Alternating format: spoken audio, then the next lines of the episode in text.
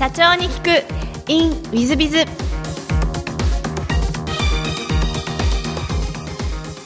ィズビズの新谷です。先週の続きをお聞きください。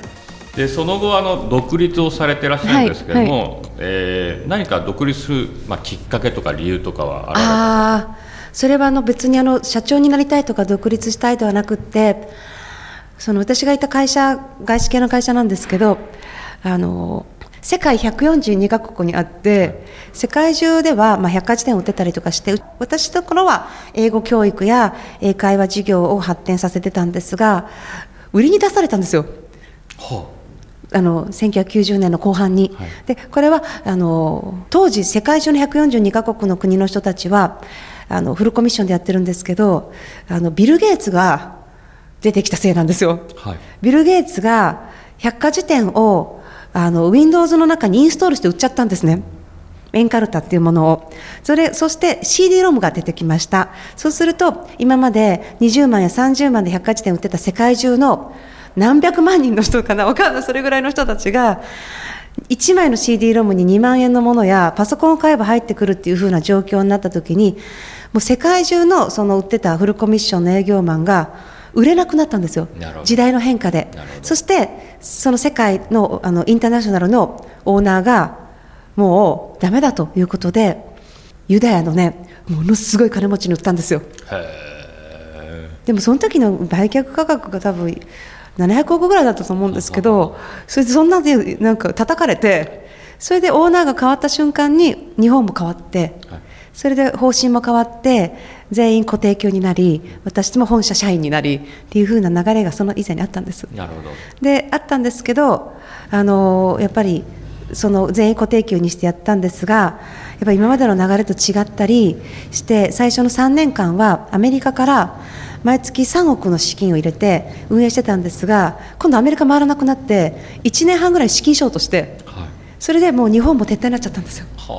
だから正社員で頑張ってたんですね2年ぐらいは。だけど資金ショートで日本撤退になって結局全員リストラになったのがきっかけで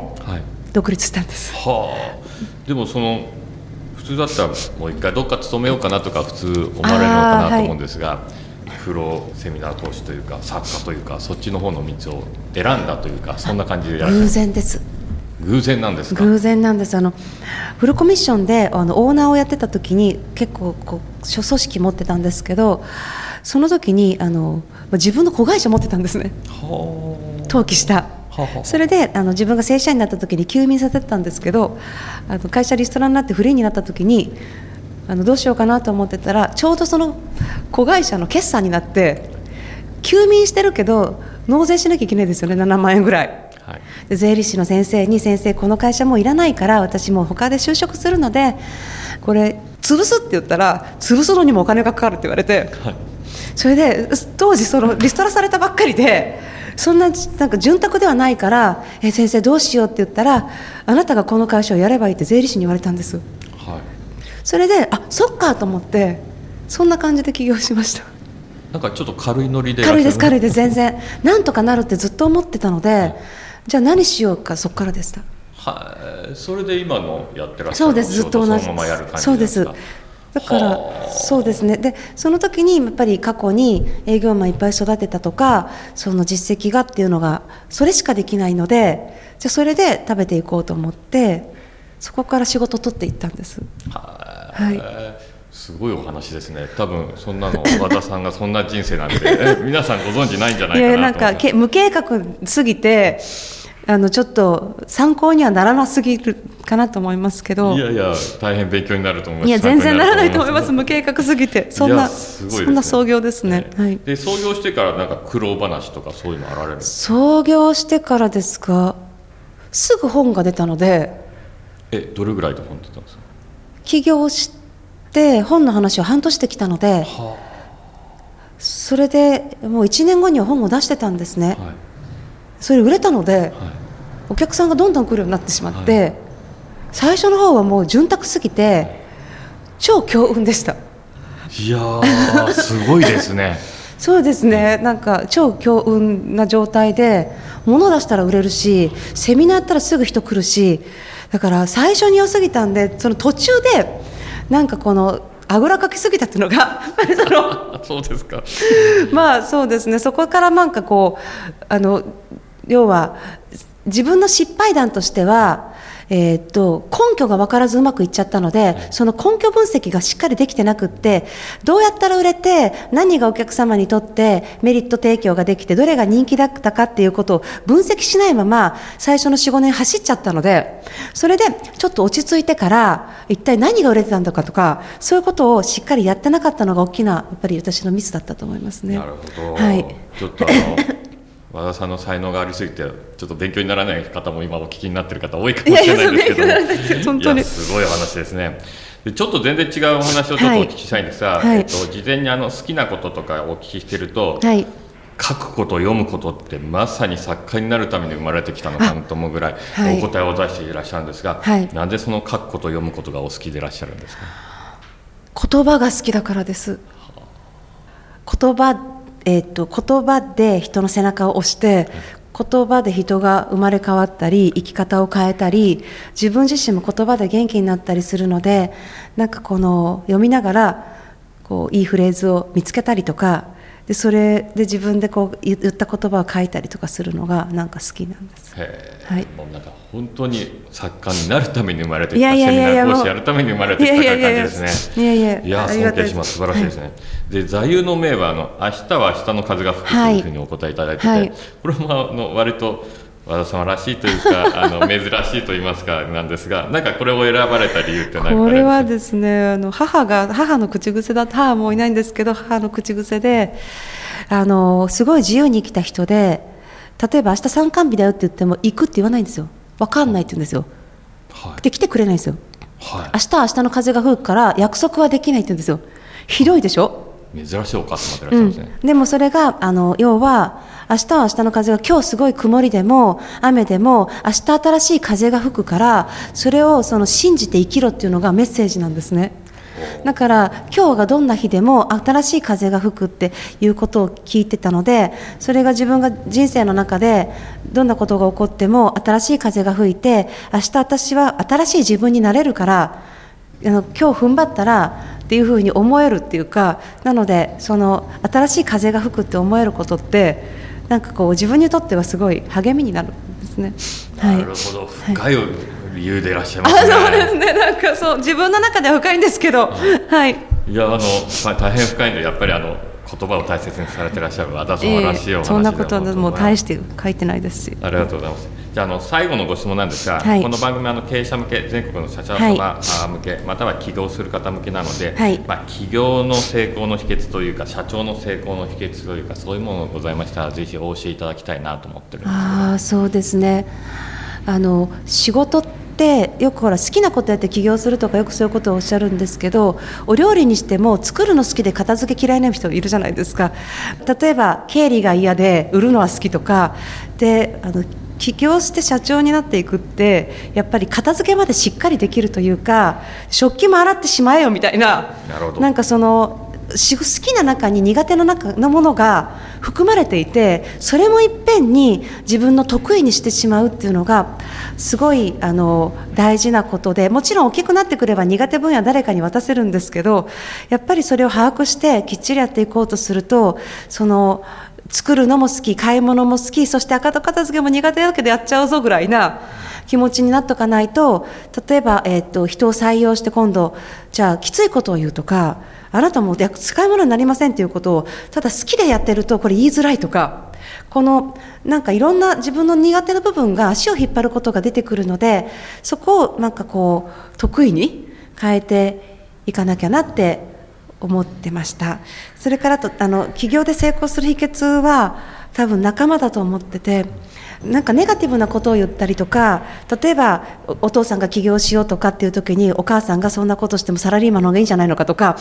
周りの人がすごいこの不安とか心配をすることってすごくあると思うんですけど最終的には自己責任でやってみなくちゃわからないことだらけですから結局自分で決めたら続けていくしかないのでその続ける原動力になるのが絶対できるよねとか俺たち10億いくぜ100億だぜみたいなあのなんかこのすごい葉っぱかけ合う仲間みたいなものがすごい必要でそこに自分のポジションというかその位置自分の心の位置を置いておくとその人たちがいつもなんか目先の先を見せてくれる。でそういう人たちと5年10年付き合ってると本当に全員が10年後成功してるんですよ。例外なく。ででそう言わなかった人って消えてるんですね。へあそうですか。そう本出して10年13年ぐらいなんですけどずっと励まし合ったりこうなりたいねって言った仲間っていまだに付き合って飲みに行くんですよ。あそうですか。本当に。でみんな売り上げも何倍になってるしあの会社を大きくしてない人でもその本がすごい出てたりとか全員その時1冊とか本出してなかった仲間なんです。それが今ベストセラー作家とか、はい、もう本当に今の仲間すごい強いです。あそうですそれがでも10年前はみんな無名だったんですよ。だからそんなふうに10年後が起こっちゃうっていうあの仲間の励まし合いってすごくってでもそこでもう覚えてないけど残ってない人もいるわけですよね。なるほど。でそこの差って何だろうって思うとその周りの仲間の構成がやっぱり違ったんじゃないのかなって思うんですよ。刺激になるしだからあのついついちょっとでもうまくいくとこんなもんでいいかなと思ったりとか自分がちょっとしんどくなってくるともうなんかもういいかなってこの楽な方に流れていくのをたまにそういう仲間に会うとうわ上場しちゃってるとかね。なんかびっくりする。え社員が100に増えてるとかそんなことがえ10年前は社員が3人だった人がこう100ですよね。そんなことを刺激にもらうとあぼやぼやしてちゃいけないなって毎回思うのでそういうあの社長さんのその仲間ってすごい大事です。だからこういう、ね、ウィズビさんみたいなところに来て社長さんと仲間作ったりとかするとすごいその成功の道とか成功し続ける道はなんか太くなっていくような気がします。なるほど。はい いや大変勉強になりました。本当にありがとうございます。いやいやはい、多分全国の経営者の皆さん方もあの和田様のお話を聞いて大変勉強になったんじゃないかなと思います。えー、和田さん今日はどうもありがとうございました。ありがとうございました。全国の皆様あのぜひあのご参考にしていただければと思います。本日はどうもありがとうございました。ありがとうございました。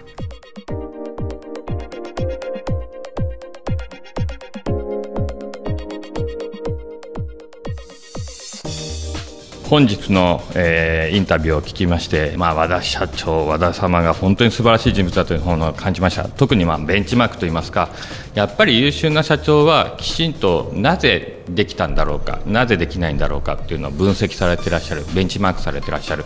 というような話で、本当にやっぱりあのそういう点が成功社長のなんだろうなというふうにつくづく思いました。私自身もやっぱりきちんと分析をしていくということをやっていきたいなと思っております。ぜひ皆さん方もですね、え成功要因、失敗要因を分析し、え成長する企業、成功する企業をお作りいただければと思います。本日の社長に聞くインウィズビズはここまで。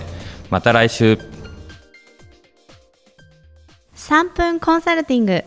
ウィズビズが社長の悩みを解決。皆さんこんにちは本日の3分コンサルティングは王社様です。健康食品美容商品卸の社長様で59歳で社長をしております。最近病気が多く体力的な限界を感じ自分自身の引退を考えました。そうですか。ちょっと早いですね。もうちょっと頑張っていただいた方があの人口減少時代ですので80くらいまでやっていけると嬉しいんですけども、えー、そこで後継者だけをしたところ親族にも社内にも適任の後継者は見つからず知人や知り合いの社長に相談したと M&A しか手段はないだろうと結論に至りました。購入先を探しています、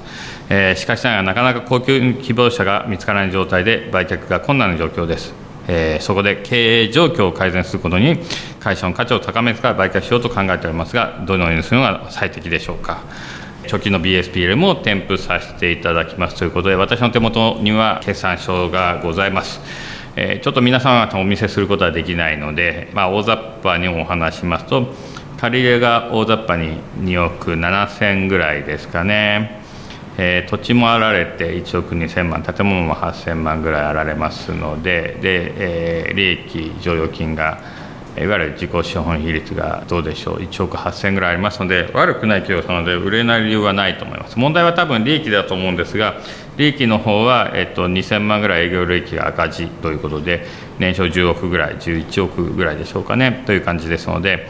えっと多分おっしゃる通りこの収益が良くなれば特に問題ないだろうと思いますただし原価償却費がちゃんと年間2000万償却しますので事実上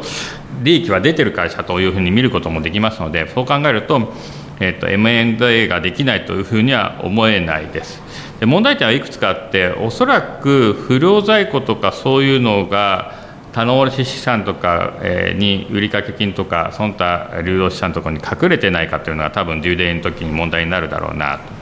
でしかしながら土地と建物があるので全部で2億ぐらいですよね。その市場価値が上がったり下がったりすると非常にその土地や建物のえー、売却益というのが出ると思いますのでその辺も考慮に入れられるんじゃないかなと思いますプラス何かバイオ関係のベンチャー企業に株式投資は株式公開が決まっているということになっているのでその主要株投資が、まああのえー、株式公開が決まっているということであるならば、まあ、上がるのはほぼ確定でございますのでこの会社様が売れない理由はほとんどないです。で問題点はおそらくおっしゃる通りまず目の前の収益を良くすることが第一。1円でもいいから黒字にしてほしいなと思います。でもう一つはベンチャー企業が上場してからでいいんじゃないかなと。ベンチャー企業が上場するとそれなりの現金ができますので、えー、まずは社長様もうもうちょっと頑張って働こうかという気にもなっていただけるんじゃないかと思います。もちろんご病気あられますので絶対じゃございませんけどももうちょっと働こうかと思っていただくと嬉しいなと。でかつ収益が出てきたところでいいタイミングでえー、退職金等々を出した後もしくは退職金を出すことを条件に M&A をし株式売却というのでうまく節税なんかもされながら売却すれば特に問題なく売却できそうな雰囲気なんではないかなと思ってます。えー、もちろんあのあの会員の決算書しか見てませんのでちゃんとしたことをお聞きしないと、まあ、絶対ではございませんのでいろいろと見ていかないと実際にはもうちょっと厳しい面もあるかもしれませんので、まあ、もしよろしければぜひあの私身体のところまで、えー、ご相談にお越しいただけると嬉しいなと思います、えー、私どもであの M&A だけでなく資金調達や、まあ、決算書面が経営戦略を作る考えるみたいなことのお手伝いも業務としてさせていただいておりますので、えー、何々とご相談いただければと思っております。本日の3分コンサルティングはここまで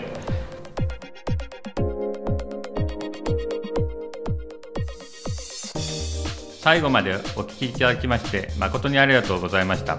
本日のポッドキャストはここまでになります。また来週お楽しみに。